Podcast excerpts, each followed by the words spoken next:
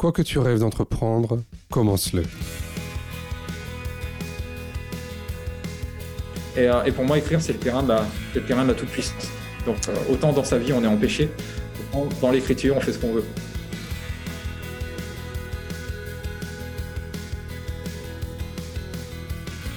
Donc, mon quotidien, mon défi au quotidien, en fait, c'est euh, pour l'instant, c'est d'accepter que je peux plus avoir la vie d'avant.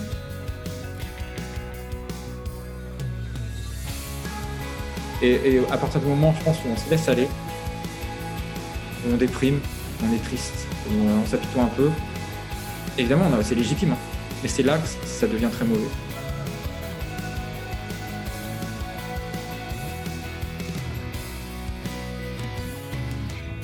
Je suis François Bernard, directeur général du GAPAS, association accompagnant des enfants et des adultes en situation de handicap dans toute leur citoyenneté. Avec Handicap Histoire 2, je vous propose de rencontrer des personnes ayant fait de leur handicap une force.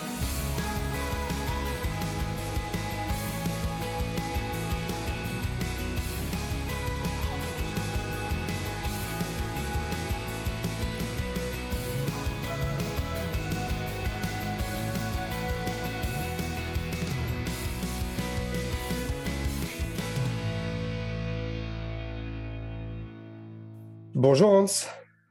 Bonjour.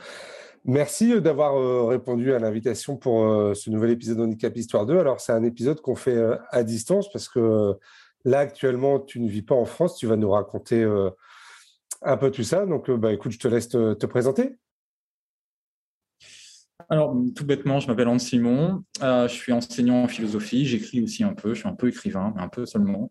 Il se trouve que j'ai 36 ans et que je suis atteint de la maladie de Parkinson. Ça m'a été diagnostiqué il y a à peu près 6 ou 7 mois. En fait, juste à la rentrée où j'ai commencé à, vivre et à enseigner ici. Initialement, j'ai fait mon cursus en France, je suis français. Euh, j'ai habité à Paris euh, deux ans avant de bouger finalement une première année au Congo pour suivre ma compagne qui travaille plus ou moins avec le ministère de l'enseignement supérieur là-bas. Euh, l'année d'après, parce que je n'ai pas retrouvé de poste au Congo, euh, bah, je suis arrivé à Abu Dhabi, où j'enseigne depuis euh, septembre. Je suis arrivé là, ici, depuis. je suis arrivé en août, milieu août 2021. pourquoi tu as fait le, le choix de, de, travailler à l'étranger et d'être expatrié? Bien, en fait, c'était un peu malgré moi. je ne suis pas du tout un aventurier, je ne suis pas du tout un voyageur, et je déteste l'avion. Mais il se trouve que ma compagne, elle, euh, travaille beaucoup à l'étranger, essentiellement avec l'étranger. Il est arrivé de travailler en Haïti, euh, de travailler au Maghreb. Euh, et, quand on s'est rencontrés, on était tous les deux à Paris. Sauf qu'elle, a postulé à des emplois. Et du jour au lendemain, elle a eu une réponse favorable pour le Congo. Et j'ai dû me décider. Et on a quelque chose qui est assez commode dans l'éducation nationale, c'est qu'on peut demander une disponibilité pour suivi de conjoint. Ce que j'ai fait, et j'ai eu ma réponse dans la journée, ce qui est assez rare, mais euh, et donc j'ai pu partir. Finalement, euh, à cause du Covid, je suis arrivé deux mois avant elle. J'étais censé la suivre, et je suis deux mois avant elle au, Congo. Et donc au Congo, tu es resté combien de temps? J'y suis resté un an, en tout cas une année scolaire. Euh, un, un, peu en retard. Je suis arrivé un petit peu en retard en octobre, parce que ça s'est fait, ça s'est fait un peu tard. Mais j'ai été sur, les, sur deux points euh, très distants du Congo-Brazzaville. Hein, Brazzaville. J'étais à Brazzaville. Et, euh, et là, j'ai fait des remplacements, en, parce qu'il fallait bien trouver un poste, j'ai fait des remplacements en école primaire. Mmh. Euh, même, je me suis même occupé d'élèves de, maternelle, ce qui est assez sportif. Ouais. Et, et ensuite, j'ai trouvé un poste du côté de l'océan Atlantique à Pointe-Noire. Euh, pour remplacer une professeure de, de lettres qui s'en allait en, en Nouvelle-Calédonie. La rentrée commence en février, euh, février-mars là-bas, il me semble. Et donc euh, de juin, de janvier pardon à, à juin, j'étais j'étais à Pointe-Noire, donc au Congo avec ma compagne, mais à 500 km. Ok. Et donc après Abu Dhabi alors? Et après Abu Dhabi, parce que euh, finalement, le seul poste que j'aurais pu avoir euh, à Brazzaville euh, ou à Pointe-Noire, c'était un poste à mi-temps, voire même peut-être un petit peu moins. Et je m'imaginais pas en fait être à l'étranger sans, sans travailler. Donc il y, avait, il y avait deux possibilités. Soit je réintégrais, c'est ce qu'on dit dans l'éducation nationale, soit je réintégrais mmh. en France, à Paris, soit je trouvais un autre poste à l'étranger. Pour de multiples raisons, c'était bien plus commode pour moi de rester à l'étranger. Et puis pour être tout à fait franc, une fois qu'on goûte à l'enseignement à l'étranger, c'est compliqué de revenir à l'enseignement en France. C'est très compliqué. Pourquoi? Tu peux nous expliquer ça? Pourquoi c'est compliqué? Bien sûr. Alors, c'est deux réalités un peu différentes. au Congo, évidemment, au niveau de vie n'est pas le même qu'à Abu Dhabi. Mmh. mais on a des élèves qui sont je vais pas dire trier sur le volet parce que ce serait un peu euh, prétentieux ou un peu, euh, ça dénigrerait un peu les élèves français de France. Mais euh, essentiellement là-bas, on n'a pas besoin de faire de, comment dire ça, tout ce qui est faire le gendarme, tout ce qui est faire de la discipline. On a, ça n'arrive quasiment jamais en fait. Mmh. Les infrastructures sont, sont bien meilleures. les salaires, la plupart du temps, sont bien meilleurs aussi. Et, et en fait, c'est aussi vivre son, c'est vivre son travail comme une sorte d'aventure. Hmm. C'est-à-dire, ça me plaît assez l'idée que je suis à 5 ou 6 000 km de la France, dans un lycée français, représentant euh, en quelque sorte la, francophonie, la culture française. Et puis, euh, c'était totalement différent au Congo. Au Congo, j'avais vraiment l'impression d'être euh, je ne suis pas occupé de ma discipline, donc je faisais du français ou, euh, ou en école primaire, donc euh, j'avais vraiment l'impression de, de, servir à quelque chose. C'est-à-dire, euh, on avait une population scolaire qui était essentiellement congolaise, et, et, ces gens sont hyper chaleureux, gentils, mmh. ce qui m'a fait pleurer en partant de là-bas. je pleure souvent, mais ça va. Alors j'ai pleuré pour ça. Alors qu'à Abu Dhabi, on, on, entre dans, on est plus dans, un, dans une culture de l'excellence et de la compétition. Il y a une mmh. école américaine juste en face, il y a une école britannique. Alors, ce qui fait que les, attendus ne sont pas du tout les mêmes. Et probablement, j'ai jamais autant travaillé de ma vie qu'en ce moment. Mais quand on est prof, c'est ce qu'on recherche en fait. C'est-à-dire le challenging, la formation. Euh, c'est juste, euh, pour moi, c'est l'idéal. Et donc là, tu es euh, enseignant en français et philosophie? Non, juste philosophie, qui est ma matière. Mmh. Oui, je suis, aussi, euh, je suis aussi enseignant en théâtre, mais euh, ça dépend si, euh, si le, lycée ou pas dispose d'une option théâtre, ce qu'on va avoir à partir de la rentrée au lycée Massignon d'Abu Dhabi. Mais philosophie, et, ce qui est assez commode dans ma discipline, c'est que je suis le seul. Donc, aucun collègue ne va venir parasiter avec ma manière de faire. Hmm. C'est très bien. Alors, tu, tu m'as dit également que tu étais auteur. bah, voilà, qu'est-ce que tu as écrit? Quand est-ce que tu as démarré aussi cette activité-là? Bah, tout simplement, j'ai démarré il y a quelques années parce que je m'ennuyais. C'est aussi bête que ça. Euh, je me suis j'étais dans le nord de la France, en sous-service. Je devais avoir 11 heures par semaine de cours, ce qui est, euh, ce qui est très peu. Et du coup, ça m'a laissé beaucoup de temps pour lire. J'ai lu, lu tout Victor Hugo à cette époque-là, je me souviens, mais vraiment tout, par ordre, enfin, par. Euh, ceux qui connaissent peut-être l'édition du, du, Club français du livre, voilà, on a une édition chronologique qui suit l'auteur. Puis ensuite, je, je sais pas, au bout d'un moment, je me suis gonflé de culture. Je me suis dit, j'aimerais bien écrire.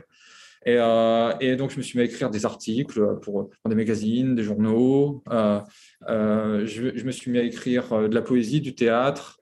je me suis mis à écrire aussi sous une forme plus romanesque. en fait, j'ai été publié et, c'est une activité en fait qui est venue aussi par le fait que peut-être j'ai passé la certification théâtre et que faire étudier en quelque sorte la littérature ou les grands textes du théâtre aux élèves, ça m'a un peu mis le pied à l'étrier. Bah, moi aussi, en fait, j'ai envie d'écrire. Mmh. Donc, euh, voilà, je suis parti tous azimuts dans toutes les directions. Et, euh, et pour moi, écrire, c'est le terrain de la, le terrain de la toute-puissance. Donc, euh, autant dans sa vie, on est empêché, autant dans l'écriture, on fait ce qu'on veut. Oui, parce que justement, là, tu as déjà une dizaine de publications dans... depuis 2017. Hein, c'est là où tu as, as, à peu près démarré euh, tu essayes d'écrire un, ouvrage par an ou, euh, ou tu, c'est des publications, y compris des articles? Non, non, pas, du tout. En fait, ça vient. Euh, parfois, j'ai eu une commande. parfois, j'ai eu, un, j'ai eu une résidence d'écriture. Donc, ça peut venir de là. mais sinon, en fait, il se peut que j'écrive en un an trois ou quatre textes. Et puis, pendant six mois, ensuite, je n'écris plus rien. Là, par exemple, depuis, depuis septembre, j'ai très, très peu écrit pour la bonne et simple raison que j'ai très très peu de temps pour mm. moi. Donc, euh, donc je dispose assez de. Et en fait, si tu veux, quand moi j'écris, euh, je pense que ça doit concerner pas mal de mes, mes collègues ou mes collègues écrivains, entre guillemets, il me faut une disponibilité mentale pour le mm. faire. C'est-à-dire, je peux pas trois heures de cours, rentrer, me mettre à écrire, reprendre le lendemain. il, faut que, il faut que je dispose d'un laps de temps euh, suffisamment large devant moi, par exemple des vacances, des grandes vacances, pour pouvoir m'y mettre. Et là, c'est pas encore le cas. Et tu as des projets d'écriture d'ouvrage là? Ben, Pour l'instant, j'ai toujours des projets en gestation, mmh. mais euh, j'aimerais bien me remettre à écrire du théâtre euh, euh, et, peut-être un peut-être quelque chose qui serait de l'ordre entre le témoignage, la forme romanesque, peut-être un peu l'autofiction sur justement, justement peut-être ce qui m'arrive en tant que patient, entre guillemets. Hmm. Et, surtout parce que je, sais, je suis abonné à, des groupes sur Facebook, etc. Évidemment, quand on m'a annoncé mon diagnostic, je me suis, je empressé d'aller savoir ce que les autres vivaient, pensaient. C'est assez déprimant finalement de lire ces gens qui sont plus ou moins malheureux, souffrants, et évidemment, sur les groupes de parole, on a plus souvent des plaintes que des, euh, que des bonnes nouvelles. je me suis dit, il y a, encore, euh, il faudrait une parole un petit peu plus positive que ça et qui montre que finalement, oui, on en bave quand on est malade, mais on peut aussi en faire une particularité. Mmh. Euh, et, et, juste peut-être, j'aurais envie d'expliquer ça. Alors justement, est-ce que tu peux nous expliquer ce que tu as, tu as dit tout à l'heure dans ta présentation, la maladie de Parkinson euh, comment tu l'as découverte euh, et, puis, c'est quoi tes défis au quotidien pour toi? Euh, totalement au hasard. Vraiment, enfin, ça a été découvert, si tu veux, ça faisait plusieurs années déjà que je ressentais un petit peu des raideurs dans la jambe gauche surtout, qui traînaient, des tremblements parfois, et puis tellement de symptômes disparates que ça pouvait, en fait, ça pouvait correspondre à quatre ou cinq maladies. Euh, et, si on a le même réflexe que moi, c'est-à-dire si on va sur Doctissimo, on se diagnostique 7 ou 8 cancers. Et euh, donc, euh, chose à ne surtout pas faire. Et, en fait, j'ai attrapé deux fois le Covid. Et, à, ce moment-là, j'étais au Congo, donc les, conditions climatiques sont plus rudes qu'en France. Et, et, je supportais de moins en moins la chaleur. J'avais de plus en plus de tremblements, de raideurs. Quand je me levais, j'avais des vertiges ce qu'on appelle des freezing, c'est-à-dire on a l'impression d'être collé, scotché en fait au sol. Et euh, alors que euh, auparavant j'adorais courir, j'étais euh, voilà, j'étais assez sportif. Et, donc, plus ou moins, mon médecin en France qui me suivait me dit bah, c'est peut-être un Covid long. Hein. je dis oui, mais ce qui me chiffonnait quand même, c'est que les symptômes avaient commencé avant. Et que ça avait peut-être fait jouer un rôle d'amplificateur, mais pas de déclencheur. Et euh, c'est en arrivant ici, à Abu Dhabi, donc euh, le 16 août, voilà, je m'en souviendrai toujours, le 16 août 2021, il faisait 45 degrés, je crois, en sortant de l'avion. Et euh, j'ai jamais ressenti une chaleur aussi intense. Et le jour de l'après-rentrée, on a pris un, avec les collègues, on a pris un pot dehors pour, pour respecter les restrictions sanitaires. Et puis juste après être allé à la cantine, je suis tombé. Vraiment, je suis tombé. J'ai eu un malaise. je suis resté inconscient un petit quart d'heure. On m'a amené à l'hôpital. Et ensuite, j'ai pris contact avec le médecin qui suit un peu les Français euh, ici, l'un des médecins qui suit les Français, et qui m'a dit c'est bizarre quand même parce que les symptômes que vous avez sont assez évocateurs. Elle n'a pas immédiatement mis un nom, euh, enfin, on l'avait le nom, euh, on l'avait à la bouche, on l'avait évoqué, mais ce genre de diagnostic-là, pardon, et on ne les fait pas à la légère déjà. Et puis ensuite, on peut avoir des, on peut avoir des, des comment dire ça, euh, des suppositions, on peut avoir des, doutes. Et donc, elle m'a envoyé chez un neurologue qui est ici à Abu Dhabi. Et la particularité de ce neurologue, c'est qu'il a fait ses études à Lille. Il a bossé à Lille, donc euh, dans la même région que moi. Et euh, c'était assez bizarre de, à 5000 km de rencontrer un Français qui a, voilà, qui a une vingtaine d'années de plus que moi. Et en fait, il m'a fait tous les, tous les examens possibles. Et à la fin, il m'a dit, bon, voilà, je n'ai pas que des bonnes nouvelles à vous annoncer c'est très évocateur d'une maladie de Parkinson. Et on a débuté le traitement immédiatement. Et, euh, euh, et, le traitement a fonctionné. Donc, euh, ils font avec les effets secondaires que les patients parkinsoniens pardon, connaissent bien, mais le traitement a, fonctionné. Donc, mon quotidien, mon défi au quotidien, en fait, c'est pour l'instant, c'est d'accepter que je ne peux plus avoir la vie d'avant. Et ça, c'est extrêmement compliqué. Je pense que c'est la de plus ou moins de déni où euh, on veut, on veut continuer à faire comme avant. Et en fait, on se prend des murs euh, tous les deux, trois jours. Je ne peux plus courir comme avant, je ne peux plus faire du sport comme avant. Quand on m'invite, trois fois sur quatre, après 19 heures, je décline parce que je suis euh, complètement out. et, Quand tu dis out, ça veut dire que tu es fatigué, tu as besoin de te reposer. Oui, voilà. C'est-à-dire que dans, la maladie de Parkinson, ce qui se passe, c'est qu'on on manque de dopamine. C'est quand les neurones qui, qui, comment dire qui diffusent de la dopamine ou qui sont neurodopaminergique, euh, quelque chose comme ça, euh, meurt. Donc, c'est quand la maladie est déjà avancée qu'on sait qu'on est atteint de la maladie de Parkinson. Et, euh, ça a un effet sur le sommeil aussi, ça rend plus ou moins insomniaque. Donc, je, peux, je peux aligner des nuits de 2, 3, 4 heures maximum de sommeil. Et donc, au bout d'un moment, la machine, la machine se grippe. Et évidemment, quand on m'invite le soir, je, suis toute l'énergie, je l'ai déjà donnée entre 8h et, 16h, et je suis très peu disponible le soir pour, pour tout ce que j'aimerais faire, mais, mais, tout ce que je ne peux plus faire maintenant. Enfin, je ne peux plus faire. C'est-à-dire qu'il faut que j'apprenne à mesurer en fait mes efforts. Sinon, je les paye immédiatement. Ça, c'est un peu, c'est un peu pénible. Et est-ce que ça a joué sur ton moral? Ah bah Oui, bien sûr, parce qu'en fait, je me suis retrouvé ici seul, plus ou moins. Enfin, je, vis seul, ma, compagne, du coup, est restée au Congo. Et puis. Ah, euh, d'accord, ok. oui, oui. Il, fallait que, il fallait que je m'adapte. Il fallait que je m'adapte à un nouvel environnement, un nouveau lycée. Enfin, c'est le monde arabe ici. C'est plus, c'est pas le Congo, c'est pas francophone, c'est pas.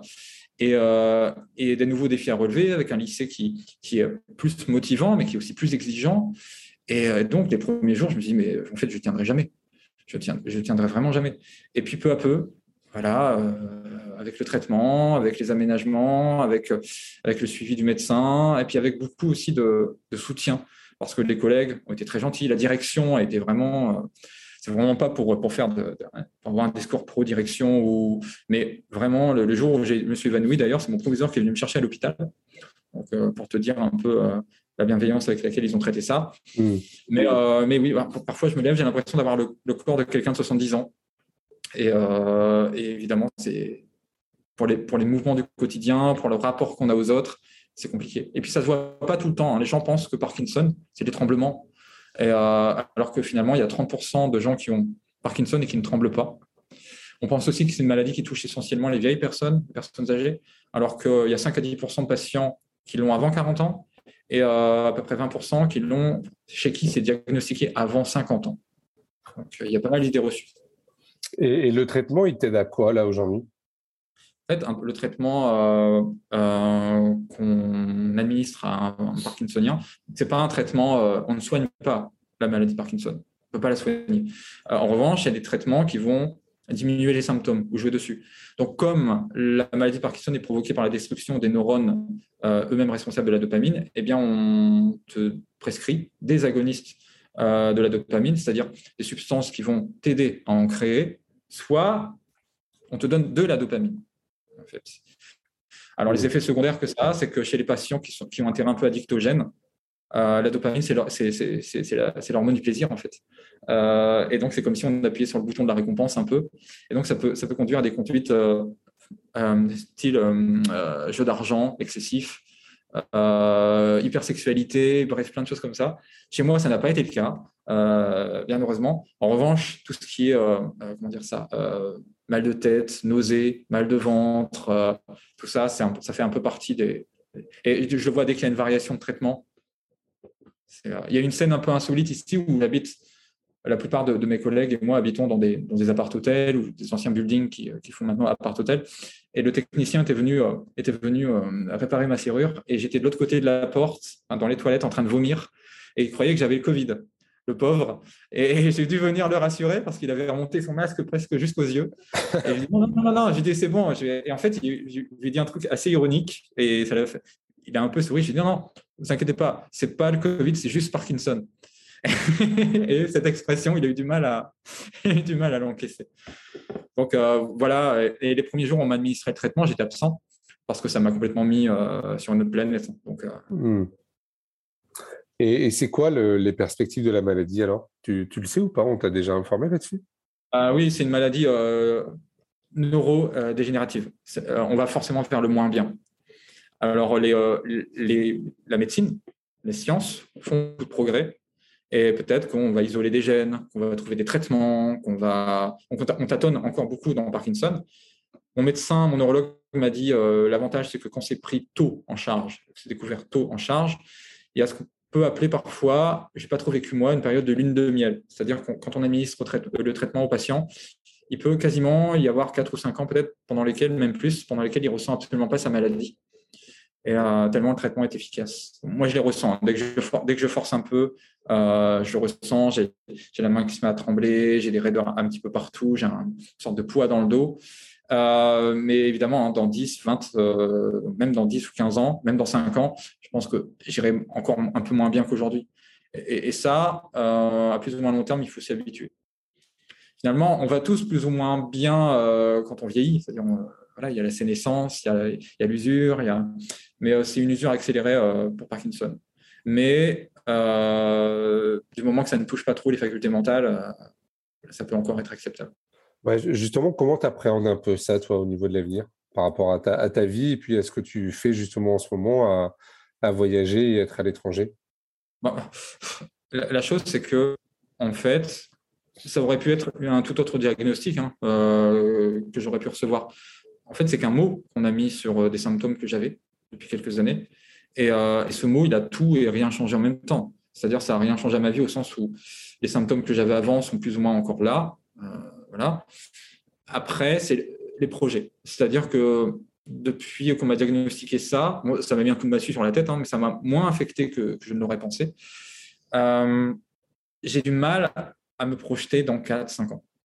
Euh, et, j'essaie toujours de me projeter dans 2-3 mois.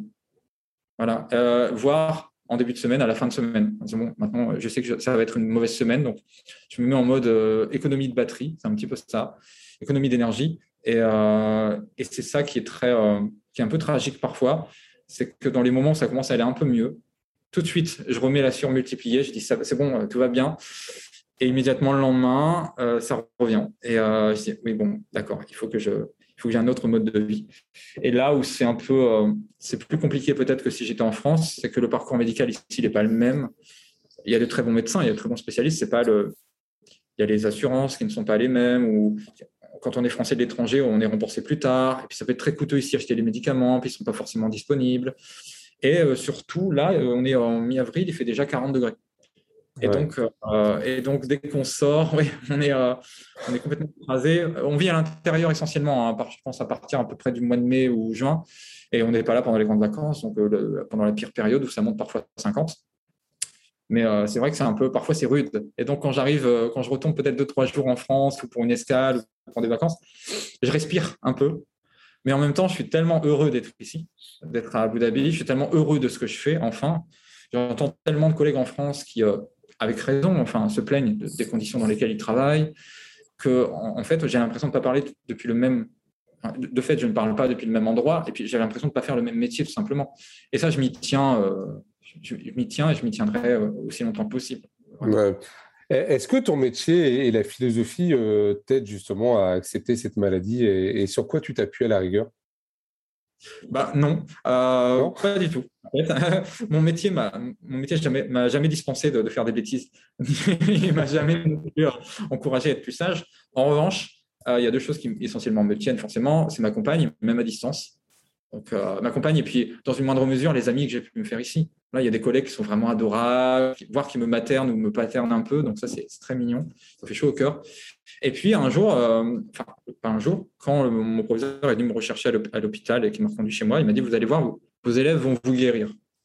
Et, euh, et en fait, j'avais pris ça de manière un peu Bon, il m'encourage, il voit que je suis pas bien. Et il n'avait pas tort, en fait, parce que. Euh, en fait, j'ai redécouvert ce que j'aimais dans mon métier ici, c'est-à-dire le contact, la transmission. Et ici, les jeunes sont tellement adorables.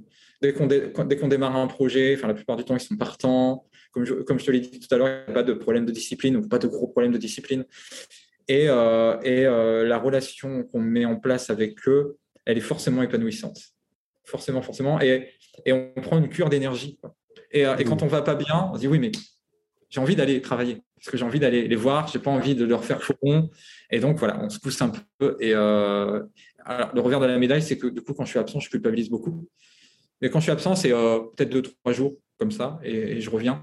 Euh, et, peut-être que la suite de, de, ma carrière va dépendre de la. Parce que j'étais évidemment, sans avoir Parkinson encore, enfin, sans savoir que j'avais Parkinson, j'ai déjà obtenu une RQTH, donc je peux avoir des aménagements dans mon travail. Mmh. Mais là, je pense que la, prochaine étape, c'est vraiment de voir avec mon, avec mon employeur, avec ma direction pour, voilà, pour aménager un peu mes journées, pour euh, faire en sorte que je ne finisse pas trop tard. Ou, euh, voilà. Mais il n'y a pas un, euh, courant de, un courant de philosophie qui t'inspire plus que d'autres par rapport à ce que tu vis? Non, parce qu'il parce qu'il n'y a, pas de, a, pas de, a pas de philosophie du handicap. Ah il n'y a aucun penseur, aussi loin qu'on puisse remonter, qui a vraiment pensé le handicap. Alors, il y a quelques ouvrages que j'ai j'ai lu forcément hein. euh, quand j'ai appris que, que j'étais euh, que, j'étais euh, atteint de la maladie de Parkinson. C'est le, le, philosophe, professeur de philosophie actuel qui s'appelle Bertrand Quentin, qui, a, qui, a, écrit deux livres sur le handicap, sur ce qu'il appelle les inadaptés. non, les invalidés, pardon, les invalidés. Voilà, c'est très important pour lui parce que invalidé par rapport à handicapé, ça souligne la responsabilité de la société.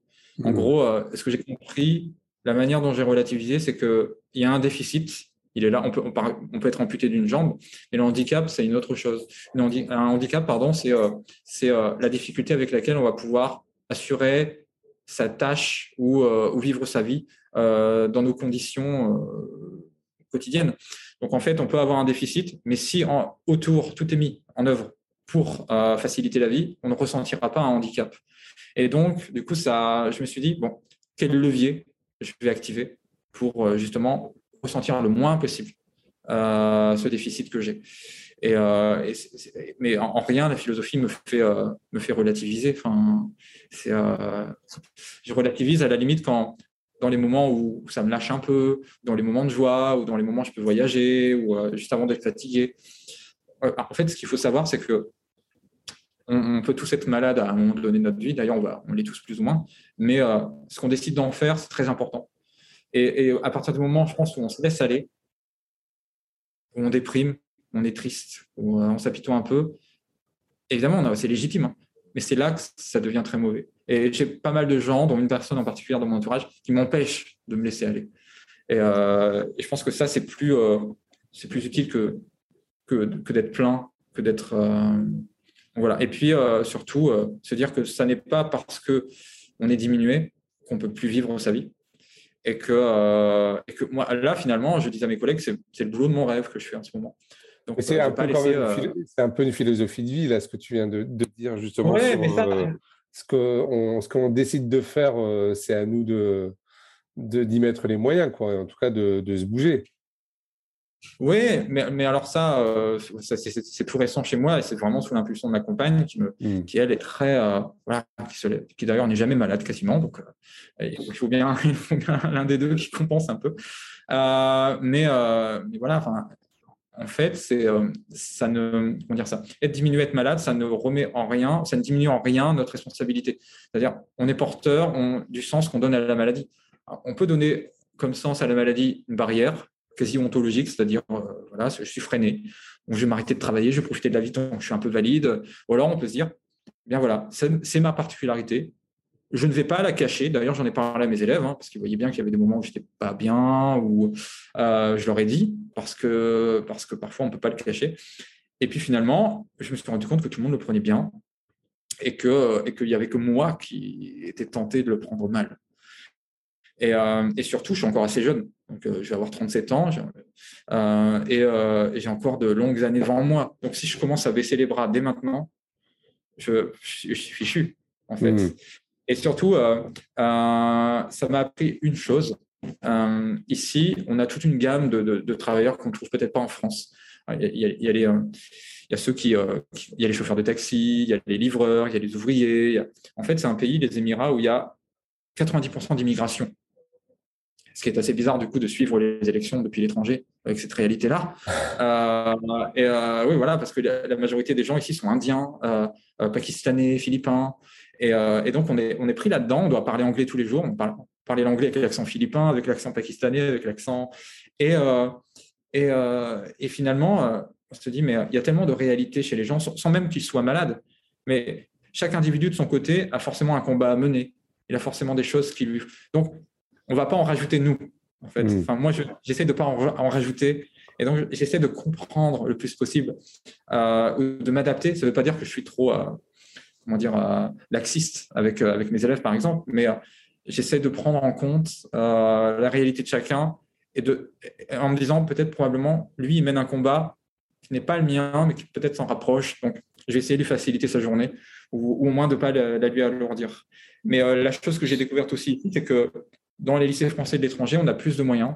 Donc, on, a plus de. Euh, parce que forcément, moi, je me sens sensibilisé à la cause des personnes en situation de handicap. On a un ce qu'on appelle un pôle inclusion ici. Et donc, qui est vraiment qui fait des, petites formations là-dessus, qui, euh, qui fait euh, ce qu'on appelle des PPRE, des PAI, bref, tous les, tous les sigles barbares qui, qui, qui, sont des, plans d'accompagnement des élèves. Et il y a une vraie politique d'inclusion. En tout cas, je, le sens. Il y, a, quelque chose qui est mis en œuvre. Et ça, ça fait plaisir. Et même du côté de son enseignement, on n'a pas, on a entre 25 et 30 élèves, mais on a vraiment plus de, on dire ça, il y a un suivi plus individualisé, j'ai l'impression. Ce qui demande plus de travail, c'est aussi plus épanouissant hmm. pour les élèves, pour le professeur. Tu as dit tout à l'heure que tu en avais parlé à tes élèves. Ça a été quoi leur réaction? Bon, En fait, un jour comme ça, je, voilà. Je sais qu'il y a des jours, par exemple, où moi, je suis très actif pendant mes cours. Euh, il y a beaucoup d'interactions avec mes élèves euh, et je me lève beaucoup. Euh, et, évidemment, je reste des jours, pendant des jours assis. Et, je culpabilise un peu. Je dis, c'est pas moi, c'est pas mon cours, c'est pas. Et au bout d'un moment, je veux dire, il y a forcément des moments où je serai moins bien, je vais être absent. Ils vont, en fait, ils vont se poser des questions, forcément. Et puis, c'est pas des sixièmes que j'ai, c'est pas des élèves d'école primaire. C'est des gens qui sont en passe d'être majeurs. Ils ont 17, 18, 19 ans. Je pense qu'ils étaient en état de comprendre. Donc, sans les choquer, je leur ai dit voilà, on m'a diagnostiqué ça. On ne fait absolument rien euh, au fond à ce que nous on vit en ce moment. Mais euh, voilà, il y aura des moments où, euh, où ça ira moins bien. Peut-être je serai absent. Donc voilà pourquoi, en fait. Donc il y aura des moments où je lèverai un peu le pied. Et finalement, on en a assez peu reparlé, sauf pour des problématiques où j'aurais fait une petite présentation sur philosophie et handicap, justement. les occurrences de la thématique du handicap chez les philosophes, euh, j'aurais dit que j'avais rendez-vous là, que j'allais faire un, j'allais euh, faire un podcast et que du coup, voilà. Et, j'ai dit euh, à certains collègues aussi. Donc les, écoutes à Abu Dhabi devraient augmenter alors. Ah, ah bah, bah, très probablement. C'est, c'est pas quelque chose que j'ai envie de cacher. Et en même temps, j'ai pas envie de m'en servir comme non plus un bouclier en disant bon, enfin, Parfois, on est invité par des collègues, on n'a pas forcément envie d'y aller. Je ne vais, pas mettre, euh, je, vais pas tout mettre sur le dos de Parkinson en disant ah bah non, écoute, ce soir, je suis fatigué. Euh, voilà, non, clairement, il y a des moments où je suis en bon état, mais je n'ai pas envie. Euh, c'est humain. et je me dis aussi que c'est un. Finalement, ce n'est pas narcissique, mais je, préfère me, me dire cette chose-là, c'est que ça me donne une particularité. Et donc, cette particularité, il faut que je vive avec. Et donc, si je commence à culpabiliser maintenant ça va être très compliqué, je pense, euh, à mesure que ça va s'aggraver.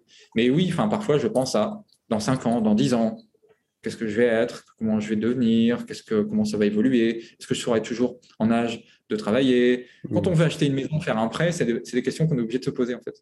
Et, euh, c'est un peu glaçant, c'est un peu angoissant parfois. Ça dure 5 minutes, hein, puis après, ça repart. Ouais. Tu as parlé tout à l'heure que tu avais fait une RQTH. Euh, tu as voulu euh, la faire euh, assez rapidement quand tu as eu le, diagnostic et, pourquoi tu as entamé Je l'avais déjà faite avant. déjà depuis, depuis, depuis des années, depuis quelques années, depuis 5 ans, je crois, 4 ou 5 ans, parce qu'elle est arrivée à échéance, donc il a fallu la, la faire renouveler. J'avais déjà pas mal de symptômes, sauf qu'on n'a jamais, on jamais vraiment cherché à cet endroit-là. C'est-à-dire que j'ai été, j'ai fait un petit tour en neurologie il y a quelques années. On m'a cherché des choses plus graves, peut-être, sclérose en plaques.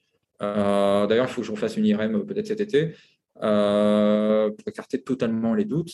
On m'a cherché la maladie de Lyme. Enfin bref, on m'a cherché mmh. toutes les maladies, soit orphelines, soit un peu bizarres possibles. Ensuite, il y a un an tout pile, j'avais des gros problèmes de mal au ventre. bref, euh, je, vais passer les détails. Du coup, j'ai été euh, rapatrié.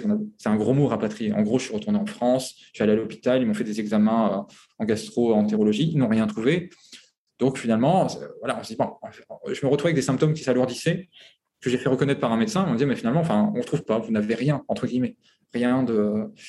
Et, et finalement, c'est avec le temps hein, que, les, que les symptômes se sont, se sont vraiment dire ça, accentué et que c'est devenu peut-être de plus en plus évident. Et que j'avais quelque chose au niveau neurologique, ça c'était clair, et que euh, ce tableau était euh, typique d'un tableau de Parkinson. Bon, ce qui n'a pas trop étonné non plus mon neurologue euh, et, mon médecin par ailleurs, puisque dans la famille, on n'a pas, de, voilà, on pas de très bons gènes, on, est assez souvent malade, il y a des cancers, il y a des choses comme ça, donc, donc il y a des épilepsies, donc ça restait possible. En fait. il y a un, Je hmm. pense qu'il y a un terrain euh, il y a un terrain pour ça. mais du coup, tu avais déjà entamé euh, quelques années avant cette euh, RQTH alors Oui, voilà, parce qu'en fait, c'est arrivé une fois au travail. Euh, mon, mon, En fait, j'ai toujours eu la chance d'avoir des, des, proviseurs, des, des, patrons bienveillants. Et un jour, un de mes proviseurs m'a arrêté, enfin, il m'a dit, m'a convoqué. Je lui ai dit, oh là là.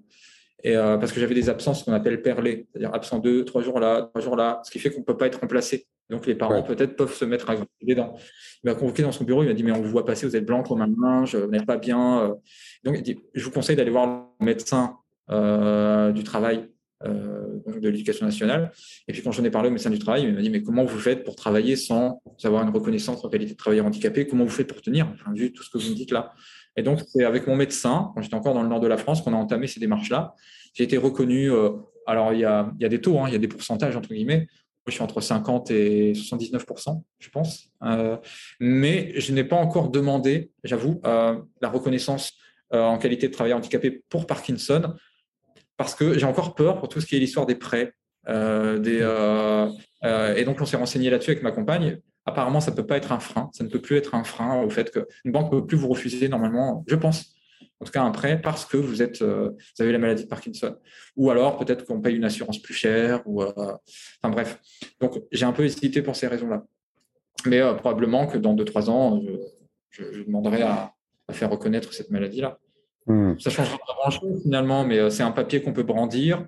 Et puis, ça, et puis même, euh, d'un point de vue un peu intéressé, parfois il y a des postes à recrutement spécifique et euh, qu'on donne à des personnes en situation de handicap, et même à l'étranger.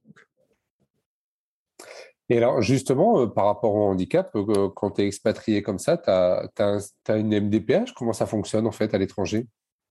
Il n'y a, pas de MDPH ici. Euh, en fait, je travaille beaucoup à distance avec mon médecin à Paris, très bon médecin. Je ne vais pas donner son nom, je ne vais pas faire sa publicité, mais c'est vraiment un très très bon médecin. Et donc, à chaque fois, euh, soit je lui envoie un mail, il m'est arrivé d'appeler, euh, et, et, donc elle suit mon dossier. Donc, si je lui quand je lui ai demandé là, une première fois de, d'entamer les démarches pour la reconnaissance en qualité de travailleur handicapé pour Parkinson. Elle avait commencé les démarches et puis après j'ai rétro-pédalé en me disant oh là, euh, est-ce que pour les prêts, est-ce que toutes ces choses-là, ça va pas? J'ai dit non non, pour l'instant on, ne le fait pas. Donc ici non, ici euh, à Brazzaville par exemple, à Brazzaville il y avait les médecins, ce qu'on appelle les médecins de l'ambassade. Il y a un CMS, un centre médico-social à, Brazzaville. Ici on n'a pas vraiment, mais il y a des médecins francophones ou français. Et, euh, mais évidemment, pour tout ce qui est reconnaissance en qualité de travailleur handicapé, ça ne peut se faire via euh, la France. Le diagnostic a été posé ici par mon neurologue, mais il faut que ce soit retranscrit, euh, si tu veux, par un médecin en France. En plus, ici, tout est écrit en anglais, donc euh, c'est un peu compliqué. Hmm. C'est pour ça que ça peut donner le vertige, en fait. C'est-à-dire, on a l'impression d'avoir une triple peine. Non seulement on est loin des siens, en plus, on nous diagnostique une maladie, et en fait, on se dit, mais quel appareil médical j'ai autour de moi pour faire face? Et j'avoue que j'ai eu la tentation, peut-être deux ou trois jours, de repartir en France pour cette raison-là. Mais ça aurait été dommage. Ouais, ouais. Euh, parce que les ambassades ou les consulats n'ont pas ces missions ou ces, euh, ces prérogatives-là par rapport au handicap? Non, en tout cas pas que je sache. Peut-être hmm. que je me suis mal renseigné, mais euh, la RQTH, ça, passe forcément à MDPH. Pardon. Alors ici, euh, ici à Abu Dhabi, ils sont très, il y a tout un, il y a toute une mise en œuvre autour des personnes en situation de handicap. Alors, c'est drôle ici, ils ne disent pas personnes handicapées, ils disent people of determination. Ça veut dire les gens déterminés.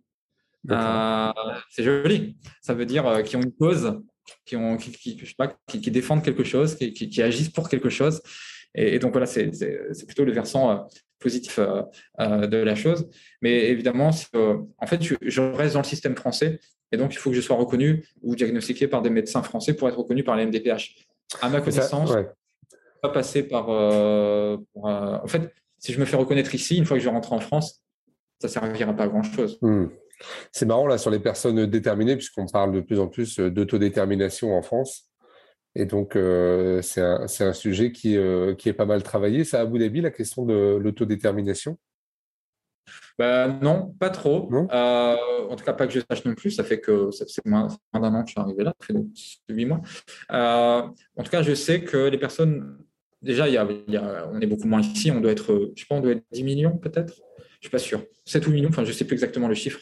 Euh, et comme il y a beaucoup d'étrangers, c'est, il y a que 10, en fait, il y a 10% de la population qui est autochtone. Ici, il y a 10% d'Émiriens aux Émirats, c'est rien du tout. Et, euh, donc, je ne peux pas vraiment euh, te dire s'il euh, y a une politique d'inclusion, s'il y a. Tout ce que je peux dire pour l'instant, c'est que c'est cher. les, soins sont plus chers ici parce que c'est un, business. Et on, pas, on ne se rend pas bien compte de la chance qu'on a en France les seules fois où je suis retourné en France pour me faire soigner, pour aller à l'hôpital, j'ai absolument rien avancé. Ici, c'est plus compliqué. Il faut prendre une assurance. Généralement, c'est l'employeur qui en prend une pour nous. Ici, on adhère toujours, la plupart du temps, à la MGVN, c'est-à-dire c'est l'assurance, c'est la mutuelle qu'on a quand on est enseignant en France. Mmh.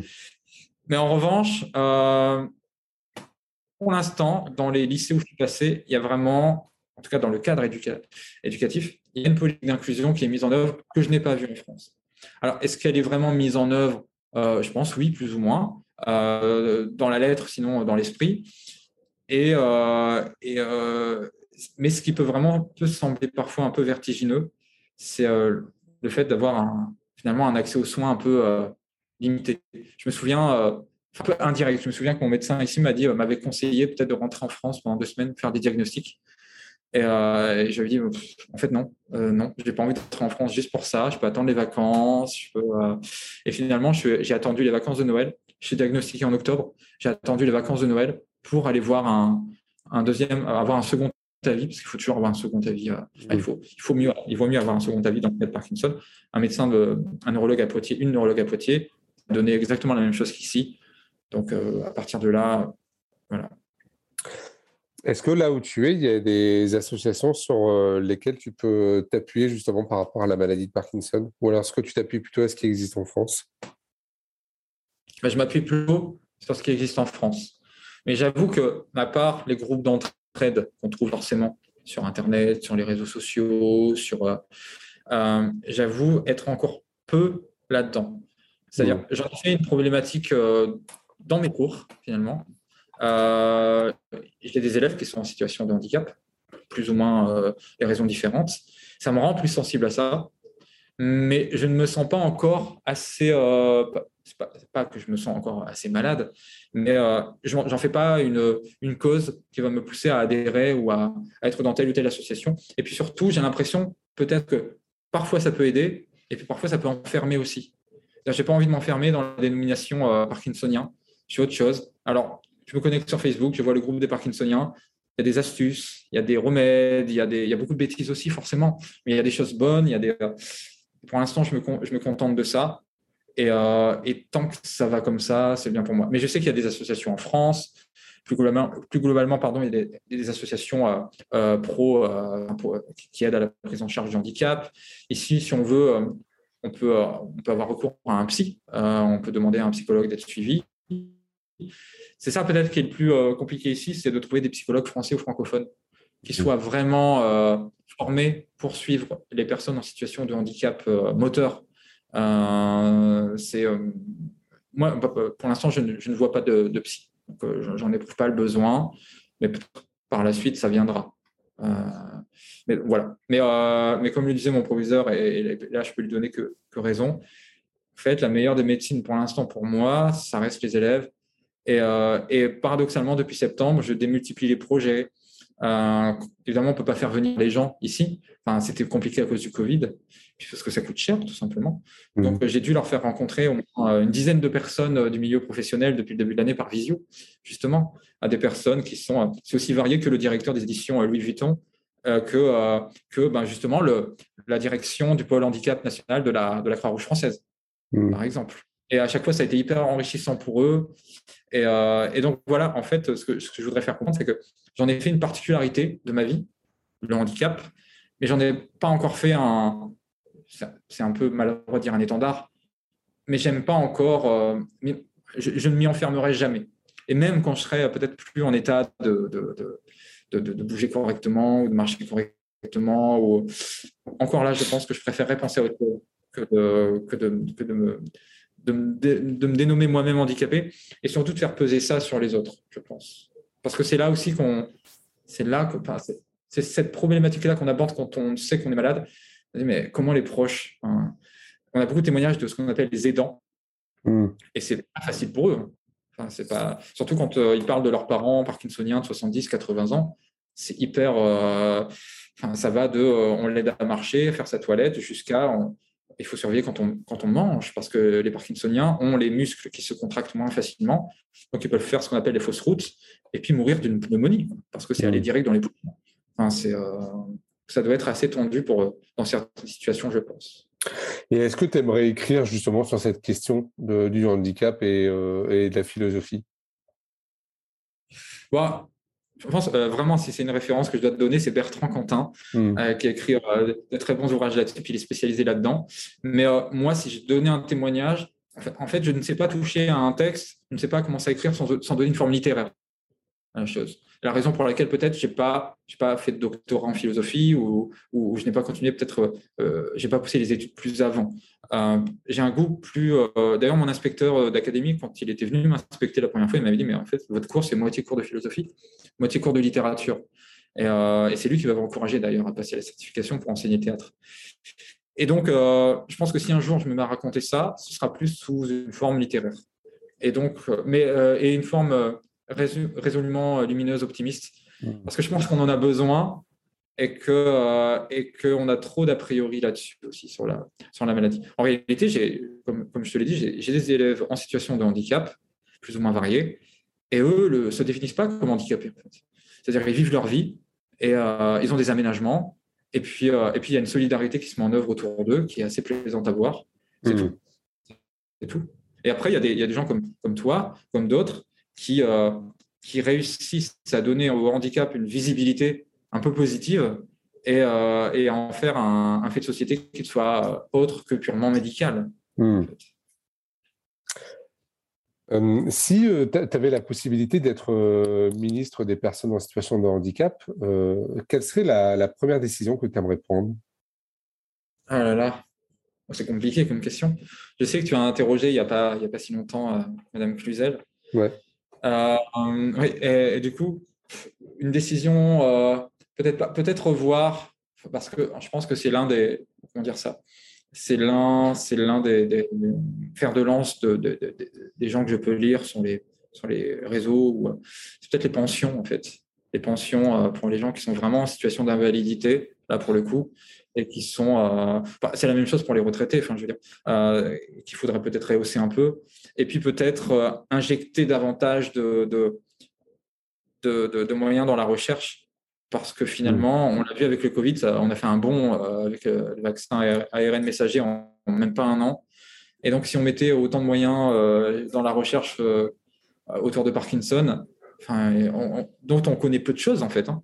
Euh, mon neurologue me l'a confirmé, euh, que dans 3, 4, 5 ans, on arrivera à trouver un traitement qui ne soit pas uniquement euh, entre guillemets palliatif, mais qui, puisse vraiment la traiter. En fait, pas juste les symptômes, mais traiter à la racine et puis guérir. Pour l'instant, on ne guérit pas de Parkinson, on vit avec plus ou moins bien. Est-ce que tu as, rencontré des gens justement par rapport à, ta maladie ou qui ont essayé de te décourager? Euh, non, non. Décourager, c'est-à-dire me dire euh, quoi De me dire mets-toi sur une voie de garage et, euh, Ouais, ou rentre en France, ou pourquoi tu continues à être à l'étranger bah Déjà, il y a moi-même, dans un premier temps. je pense que le pire ennemi là-dedans, c'est soi-même. Parce que vraiment, la pente la plus naturelle, quand on nous annonce ça, qu'on est à 5000 km de la France et que je rentrais, ça va être beaucoup plus simple. déjà pour les soins médicaux, je connais, je connais des, des médecins à Paris, j'ai un médecin qui me suit à Paris. Bref, mes dossiers médicaux sont là-bas aussi. Donc, en fait, c'est la facilité. Et puis, euh, comme je te l'ai dit tout à l'heure, à Paris, bon, en fait, le revers de la médaille là aussi, c'est que quand on rentre à Paris, on a froid, même quand il fait 20 degrés, euh, quand on vient d'ici. Et donc, je dis, j'aurais, en fait, à Paris, je peux plus respirer. Parce que même au Congo, c'est pas évident. Hein. En pleine saison des pluies, il fait 37, 38 degrés, il fait 80% d'humidité, on a l'impression de respirer de la vapeur. Euh, et donc, le, non, il y a juste certaines personnes qui vont peut-être un peu conforter dans ma tendance, la tendance que, peut avoir n'importe qui, à s'apitoyer un peu sur soi-même et à, tourner à la tragédie, euh, ce qui pouvait m'arriver. C'est comme l'enfant qui se, qui se, j'ai vécu ça quand j'étais petit, l'enfant qui, tombe, qui se blesse, et, si personne ne le regarde, il se relève, il se frotte, il repart. En revanche, il voit dans le regard de sa mère de l'inquiétude ou, euh, ou de la peur ou de immédiatement, peut-être, il va, il va se ressentir comme dans une sorte de situation catastrophique il va peut-être se mettre à pleurer. Et moi, j'avais pas, j'avais pas envie de ça. Et puis, je pense aussi que euh, au niveau professionnel, j'ai eu la chance de rencontrer des gens qui m'ont. Euh, alors, évidemment, quand on arrive dans un, dans un lycée, on rencontre des collègues. Certains sont motivants, d'autres beaucoup moins. C'est l'éducation nationale, que ce soit en France ou hors de France, c'est la même chose. Mais ici, j'ai rencontré des gens qui m'ont dit finalement, peut-être parce qu'ils comptaient sur moi aussi. Euh, à quoi ça va te servir de rentrer? Qu'est-ce que ça va changer? Est-ce que, est que tu vas arrêter d'être malade pour autant? Non. Est-ce que ici tu, peux, tu peux avoir un traitement? Enfin, Est-ce qu'en France tu auras un traitement que tu n'auras pas ici? La réponse est non. Ici, je peux faire de la kiné. Ici, même s'il faut que j'aille plus ou moins les frais, ici, je, peux avoir mon traitement. Donc finalement, ça n'a servi strictement à rien. Et en plus, euh, c'est même plus facile pour moi d'aller voir ma compagne en partant d'ici, c'est-à-dire d'Abu Dhabi ou, de Dubaï, que euh, qu'en partant de Paris. Et puis, euh, et puis narcissiquement, là aussi, c'est une particularité de dire qu'on a enseigné au Congo, qu'on enseigne à Abu Dhabi, et que, et que ben, tu vois, le mois prochain, je vais en formation en Égypte, au Caire. Mmh. Voilà, quitter ça pour revenir vivre sa maladie en France euh, et, voilà, et enseigner à Paris ou en banlieue parisienne, ou voilà, avec tout. J'ai toujours eu des expériences magnifiques, merveilleuses, euh, et d'autres moins merveilleuses avec mes élèves de ma direction.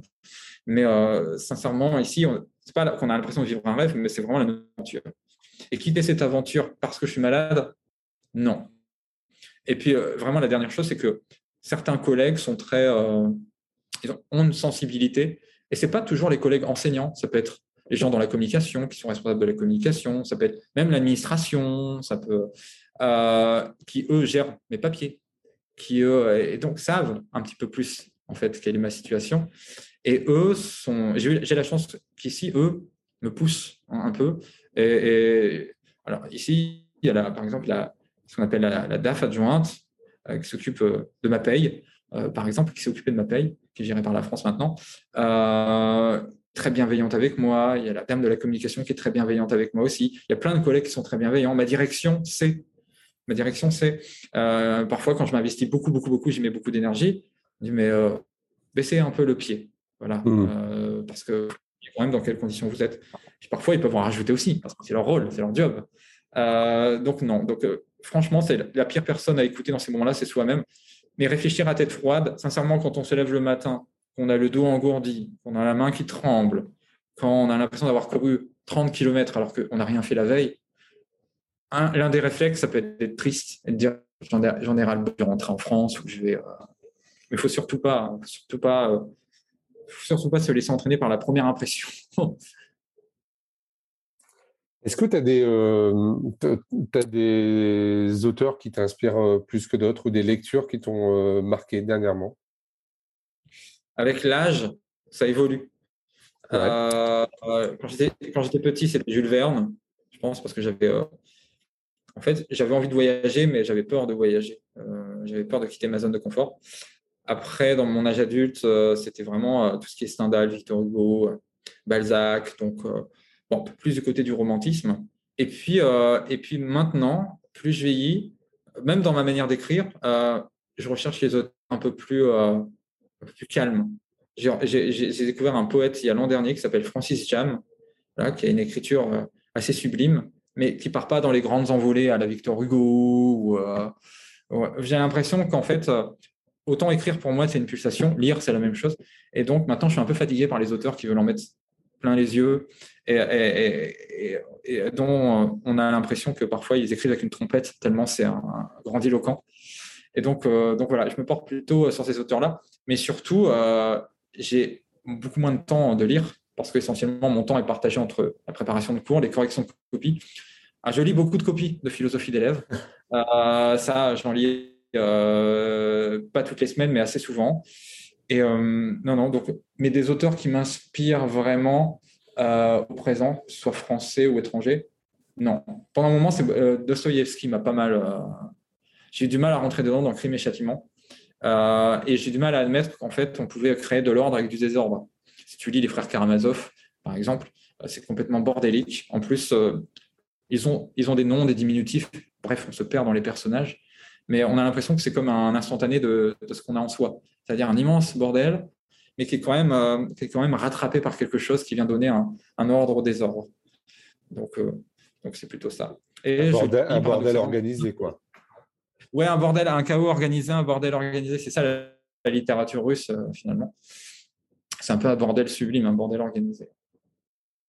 Et j'ai la chance aussi ici euh, cette année, du coup, d'avoir des collègues euh, de, en lettres qui, qui parfois pour leur programme font appel à moi. C'est la grande chance de, en fait de la, de la, de la philosophie, c'est que on fait tout et rien. Quand je veux dire par là, c'est qu'on aborde des notions si larges, le désir, la conscience, le bonheur, euh, euh, la liberté, euh, la justice, que potentiellement on peut travailler avec tous les collègues. Ce qui n'est pas forcément le cas quand on est prof de maths, par exemple. Et donc, ben, j'ai des collègues qui font appel à moi et je fais des petites conférences, je vais dans des classes, je vais, dans, je vais à l'école primaire aussi, parce qu'en lycée français, ici, on est, c'est de la petite section à la terminale. Donc, hmm. dans, la, dans la cour, on croise des, des, enfants qui ont 5, 6, 7, 8 ans. et faire des ateliers avec eux, c'est juste, c'est juste merveilleux aussi. c'est pour ça qu'on travaille en fait. Ouais. Est-ce qu'on peut te suivre sur les réseaux sociaux pour euh, notamment peut-être tes prochaines publications? Bah oui, j'ai un compte Facebook, j'ai un compte Instagram. Les élèves m'ont convaincu, euh, ils m'ont vendu euh, il y a plus longtemps et, en effet c'est assez addictif. et d'ailleurs peut-être, il y a des, je sais qu'il y a des professeurs de philosophie d'ailleurs qui font des petites capsules sur, sur TikTok, sur LinkedIn, voilà. d'ailleurs la, c'est d'ailleurs sur LinkedIn que j'ai euh, pris connaissance de, tes activités, entre guillemets. Mmh. Donc, il n'y a, pas de souci, on peut me, peut me suivre comme ça. Mais, euh, mais tout ce que j'espère euh, aussi, c'est que peut-être le podcast que tu fais, enfin les deux podcasts que tu fais, l'activité que tu mènes aussi par ailleurs, toutes ces choses-là, ce qu'on peut dire maintenant ici, que ça puisse pas uniquement être dans un cadre intime ou individuel ou un peu égoïste, mais que ça fasse écho chez certains euh, et, finalement, la démarche que j'ai aujourd'hui en, acceptant de témoigner, c'est aussi la démarche d'enseignant que j'ai. C'est-à-dire, j'ai quelque chose, je transmets, et, euh, en espérant que ça puisse servir. Juste dire aux, malades que la maladie, oui, c'est terrible, oui, c'est par le, par le fait handicapant, mais qu'on peut essayer de surmonter ça, mais que ça ne nous empêche pas d'avoir une vie qui n'est pas ordinaire, parce que ma vie n'est pas ordinaire. Euh, et ça peut aussi être quelque chose qui paradoxalement nous rapproche des autres plutôt que ça hmm. ne nous en écarte. Voilà. Si j'arrive à faire passer cette idée-là, comme j'essaie de la faire passer avec les élèves et avec certains de mes proches, gagner. Bah, merci beaucoup, Hans, euh, pour, pour, cet échange. Je te propose qu'on puisse conclure euh, là-dessus. Je trouve que c'est une belle conclusion. Euh, bon, j'ai regardé ton compte TikTok, je n'ai pas encore vu de vidéo, donc peut-être que avec tes élèves, avec élèves, vous allez pouvoir préparer quelque chose et qu'on ah, mettra en ligne. Le problème, c'est que le problème, c'est que je le laisse en public et que je sais que potentiellement les élèves, mais aussi les parents peuvent euh, regarder et m'a Donc, euh, donc, donc, je me lâche un peu, mais pas trop. Mais sur TikTok, non, j'ai pas encore fait de, pas encore fait de choses comme ça. Ça viendra. Eh ben, écoute, merci beaucoup. Et puis, ben, écoute, on, on se dit à bientôt. Et puis, peut-être qu'on essaiera de se croiser un jour en France. Bah oui, je reviens, je reviens forcément quelques fois, donc euh, oui. À très bientôt, merci. À bientôt. Voilà, vous avez écouté cet épisode de Handicap Histoire de jusqu'au bout. Merci de le partager à au moins deux personnes autour de vous, d'inscrire vos amis, votre famille, vos collègues, vos enfants au podcast et de mettre un commentaire sympa et bien sûr 5 étoiles. Vous pouvez me retrouver sur tous les réseaux sociaux en tapant Handicap Histoire 2.